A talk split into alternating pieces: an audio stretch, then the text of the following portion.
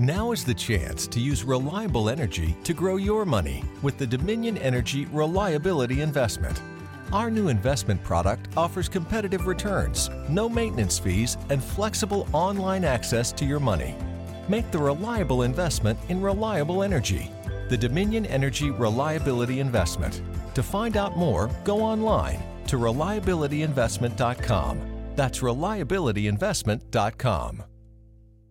Batman and Robin, dynamic duo against crime and corruption, whose real identities as millionaire philanthropist Bruce Wayne and his young ward Dick Grayson are known only to Alfred, the faithful butler. Ever alert, they respond swiftly to a signal from the police, and moments later, from the secret Batcave deep beneath Wayne Manor, they roar out to protect life, limb, and property as Batman and Robin, Cape Crime Fighters. Batman and Robin, scourge of Gotham City's kooky criminals. The Joker, clown prince of crime. The Penguin, pudgy purveyor of perfidy. And the cool, cruel Mr. Freeze. Watch out, villains. Here come Batman and Robin. Hola a todos, bienvenidos a este episodio cero. Podemos decir que es un piloto de Alfred Pennyworth Presenta, eh, un podcast sobre Batman, 100% dedicado a la pasión por el hombre murciélago, el señor de la noche, el cruzado enmascarado y los mil nombres con los que se conoce a esta figura que atraviesa generaciones. Y por suerte no estoy solo aquí, yo soy Luciano Banchero y me acompaña a mi izquierda El señor Gustavo Casals, muy buenas, muy buenas, lo que sea. Sí, podemos decir que es buenas noches porque Batman solamente Es sale de una noche. Criatura, una criatura de la noche. Eso es, tal vez, eh, van a tener que esperar este, este podcast de noche. Sí, es Tal, el, tal vez. El rasgo que, que- que define a, a- a Batman es que solamente sale de noche. Que solamente sale de noche. Bueno, eh, lo primero que se estarán preguntando seguramente nuestros eh, oyentes, seguramente hay miles del otro lado, es por qué un podcast sobre Batman. ¿Por qué dedicar, habiendo tantos íconos de la cultura pop, cuál es el problema que tienen estas dos personas con Batman? Yo tengo muy claros mis problemas, me imagino que vos, Gus, los debes haber eh, tratado en terapia con vos mismo y, y- y con tu propio terapeuta. No, de hecho, yo tuve que en algún momento tratar de conceptualizar qué es lo que pasa con Batman. No a mí personalmente, porque creo que una cosa que van a descubrir en este podcast es que yo soy, eh, yo soy de la rama crítica Sí. de Batman. Es decir, yo no, no soy un fan ciego. Tengo muchísimo respeto por Batman y todo lo que significa, pero, pero también tengo muchos problemas. Que ya, Eso ya igual lo- ya iremos viendo. Pero en algún momento tuve que tratar de ver por qué tengo problemas y por qué tengo.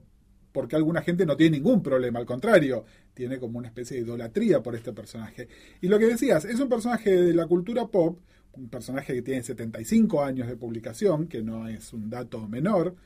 Eh, Cumplí que- 75 este año. Cumplió hecho. 75 este año, que trascendió todo tipo de medios según la época, es decir, obviamente nació en la historieta, pero también estuvo en la radio, en el cine, en el cine como serial y en el cine, estuvo en la televisión, estuvo en la televisión como animación eh, y ahora nuevos medios digitales, algunos de los, este, no sé cómo llamarlos, juegos de plataforma digital Estas cosas más que consume el populares que piberío, hay. digamos. De hecho, las tiene, lo tienen a Batman como protagonista, que es un personaje que sí genera, genera pasión. Sí, Genera- hacemos, eh, a ver, una cosa que, que- que preguntaron los primeros que se enteraron que, que iba a haber un podcast de Batman, efectivamente, es, ¿es de nicho? ¿Va a ser de nicho? ¿Cuánto tengo que saber sobre Batman para, para escuchar esto?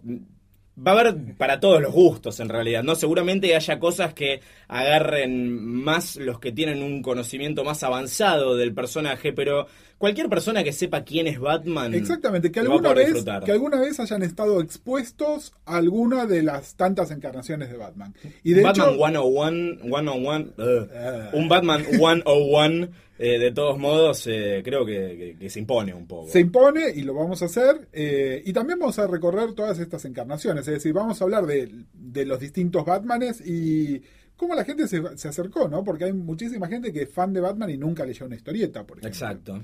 Entonces está bueno que podamos ver cuáles son las similitudes, cuáles son las diferencias, por qué, a nuestro parecer, y creo que en esto coincidimos los dos, es más rico tener acceso a todas las plataformas, porque uno va como armando un rompecabezas de otro tipo, ¿no? Sí, eh, a mí eh, dos cosas que me, que me gusta mucho comentar sobre, sobre Batman, generalmente que son como, como, como trivias interesantes. Es que en una encuesta que se hizo hace un tiempo, el símbolo de Batman, el típico que lleva en su pecho, si bien hubo varios a lo largo del varios. tiempo, algún tema para un futuro episodio, Tendremos que hablarlo. Totalmente. Eh, el símbolo de Batman creo que es el icono más reconocido de la cultura pop. Más que el símbolo de Superman, más que la pipa de Nike. Donde ves el símbolo de Batman o la batiseñal, vos instantáneamente sabés de qué se trata. Sí, eh, me voy a permitir dudar de la cientificidad de ese estudio, pero, Incomprobable. pero es muy probable que así sea. Es muy probable que así sea. eh, de hecho, es una de las marcas registradas más valiosas que hay. Eso sí es comprobable porque a estas cosas se les ponen un valor y ahí está.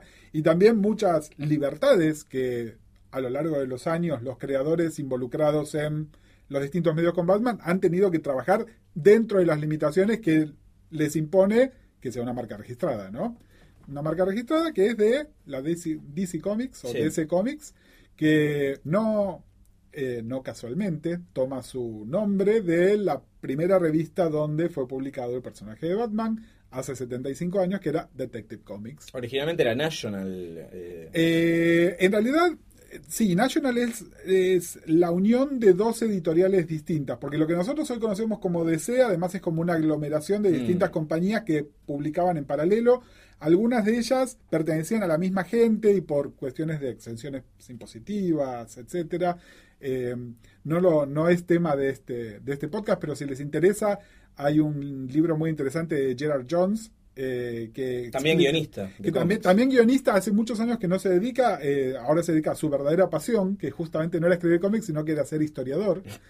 Eh, y escribió un libro muy interesante sobre los, los comienzos de, los cómics, no solo de DC, ¿no? En general, que en general era, era la mafia, la mafia, la, que- la de los sopranos. Sí, la, la mafia. cosa nostra. Exactamente. Entonces, bueno, había como distintas compañías, eran distintas cosas. Eh, National en algún momento fue la primera oficial que unió a todas estas compañías un poco más chicas. Eh, y durante mucho tiempo, y esto va a sorprender a más de uno, y ya vamos a, en otro podcast vamos a hablar, Batman no era el personaje más popular de DC, ni por un largo trecho no lo fue. Eh, de hecho, el personaje más popular era, y hoy, hoy es discutible, Superman. Superman. Y entonces las revistas de, de DC decían National Periodical Publications, Superman Comics. Claro. Después, y en el medio el DC, porque fue como la unión, y después el DC empezó a ser más grande y ahora es DC nada más. DC Entertainment. DC Entertainment. Eh, es bueno lo que estás diciendo de que el, el superhéroe más popular tal vez sea eh, Superman, justamente. ¿Por qué entonces nosotros que de todos modos yo simpatizo con Superman, no me gusta tanto como Batman? Creo que hay muy pocas cosas que me gusten más que Batman o ninguna.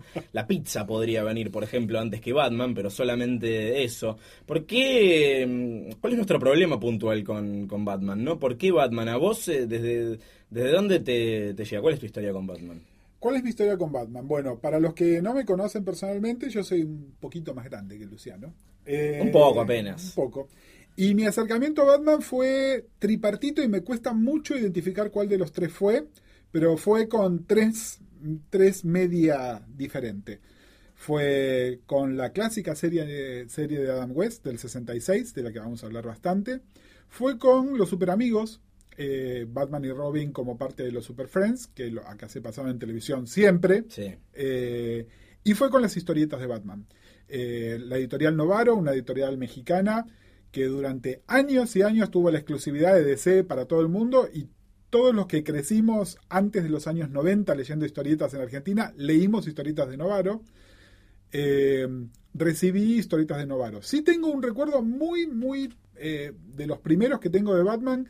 Había salido una editorial que se ve que tenía como, como un acuerdo con Novaro, había sacado lo que ahora serían unos hardcovers, unos Sí. libros de tapa dura que recopilaban historias clásicas de Superman y de Batman de los años entre los 40 y principios de los 60.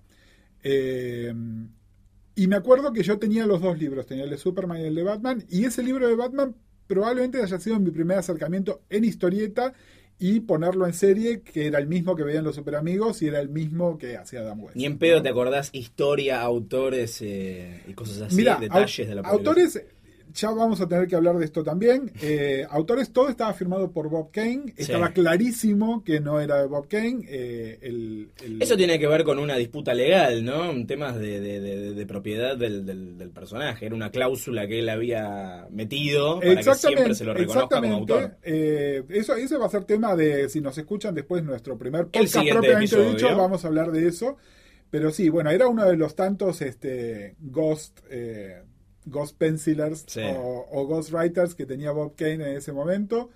Eh, y era una etapa, una etapa que después la gente se ha burlado mucho. Yo te diría que se ha burlado aún más que de Batman 66, que la única persona que se lo tomó en serio, con unas comillas terribles, es Grant Morrison ahora cuando escribió, cuando escribió la serie de Batman en los últimos años, que fue de los años 50, ¿no? Donde era Batman en el espacio, eh, el comienzo de la, de la Batifamilia, es decir, eh, Batimujer y la primer Batichica, Betty Kane, eh, era, era de esa época, ¿no? Era, era muy infantil, pero bueno, yo tenía 6, 7 años, era, así que era, era ideal para, para lo que yo estaba viendo. Cuando yo tenía 6, 7 años, las revistas de, de, Batman me llegaban a través de los kioscos, yo soy de la llamada generación Perfil, que es cuando la editorial Perfil, además de editar, no sé, la revista Caras, había abierto un pequeño departamento que publicaba cómics y puntualmente de DC Comics. Habían adquirido los derechos, publicaban originalmente Batman y los Outsiders. Eh, una serie que en ese momento ya era vieja. Sí, sí, sí. Eh, pero bueno, tenía una ventaja, y esto por ahí también nos estamos adelantando, era una serie que ya estaba terminada. estamos tirando teasers permanentes de, lo que va a venir. De de las que vamos a hablar. Pero bueno, nada, en ese momento Batman and ya estaba terminado. Sí. Y, y hay un fenómeno que además es que cuando Batman se hizo realmente muy popular, Batman históricamente se publican dos revistas, que es la revista Batman y la revista Detective Comics. Sí. Eh, en un momento empezaron a salir como 77 revistas de Batman, muchas de ellas que se cruzaban una con la otra. Entonces era muy difícil para una editorial chica que iba a editar una revista sola elegir, bueno, ¿cuál edito? Batman, Detective, ¿Qué pasa cuando se cruzan una con la otra? En cambio, Batman and Outsiders, era autocontenida. Claro, no, no, no había mucho riesgo en editar esto. También me acuerdo que habían sacado las adaptaciones al cómic de la, de la película de Batman de Barton. Sí, esto es 89-90. Sí, incluso no sé si la sacó Perfil. Sí, sí, lo había editado. En su momento salieron, salieron todas acá. Guión de Dennis O'Neill, si no me equivoco, lo dibujaba Jerry Ordway, esa, adaptación. Que, que, lo banco fuertísimo Jerry Ordway, pero esa adaptación es horrible. Sí, sí, sí. Bueno, las adaptaciones de, de las películas a los cómics suelen ser bastante, bastante espantosas.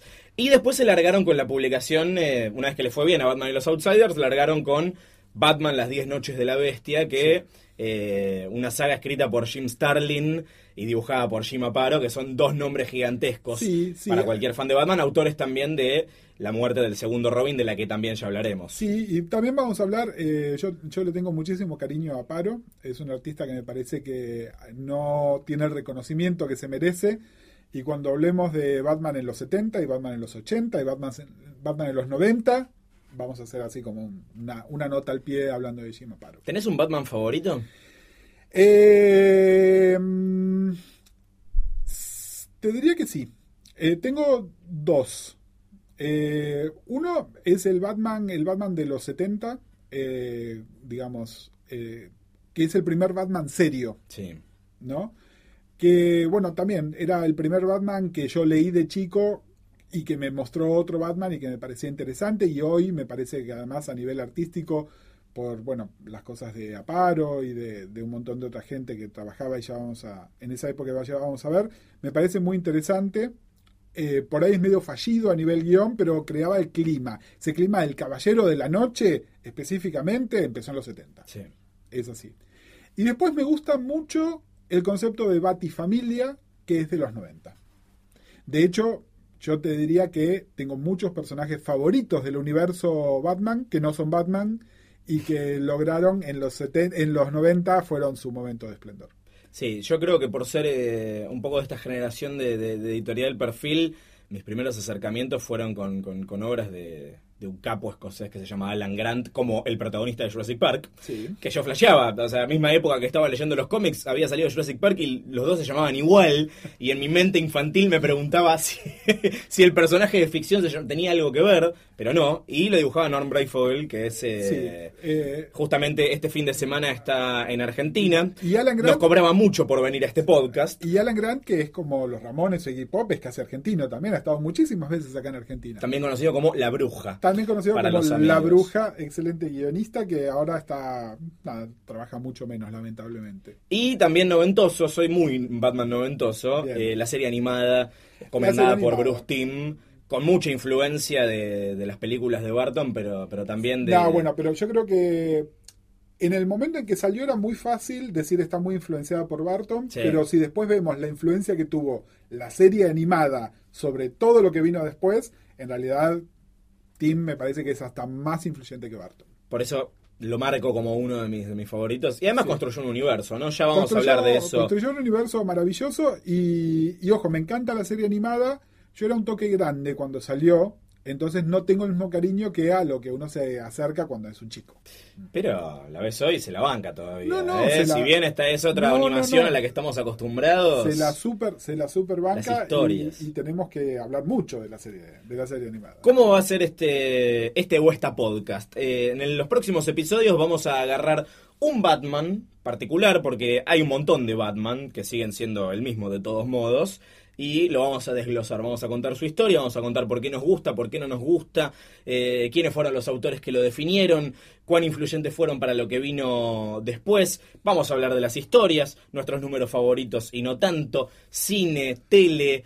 No sé si hubo Batman en teatro, seguramente. Seguramente. Eh, así que sean todos bienvenidos a Alfred Pennyworth Presenta, muy pronto en su plataforma de escucha favorita. Muy pronto eh, el episodio 1 propiamente dicho. Nos pueden seguir en, en iTunes, suscribirse en su aplicación de podcast favorita.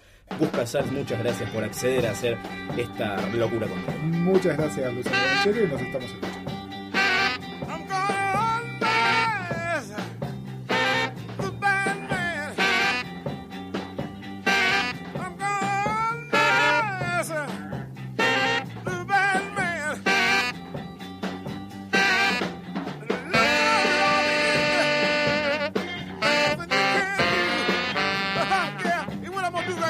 You know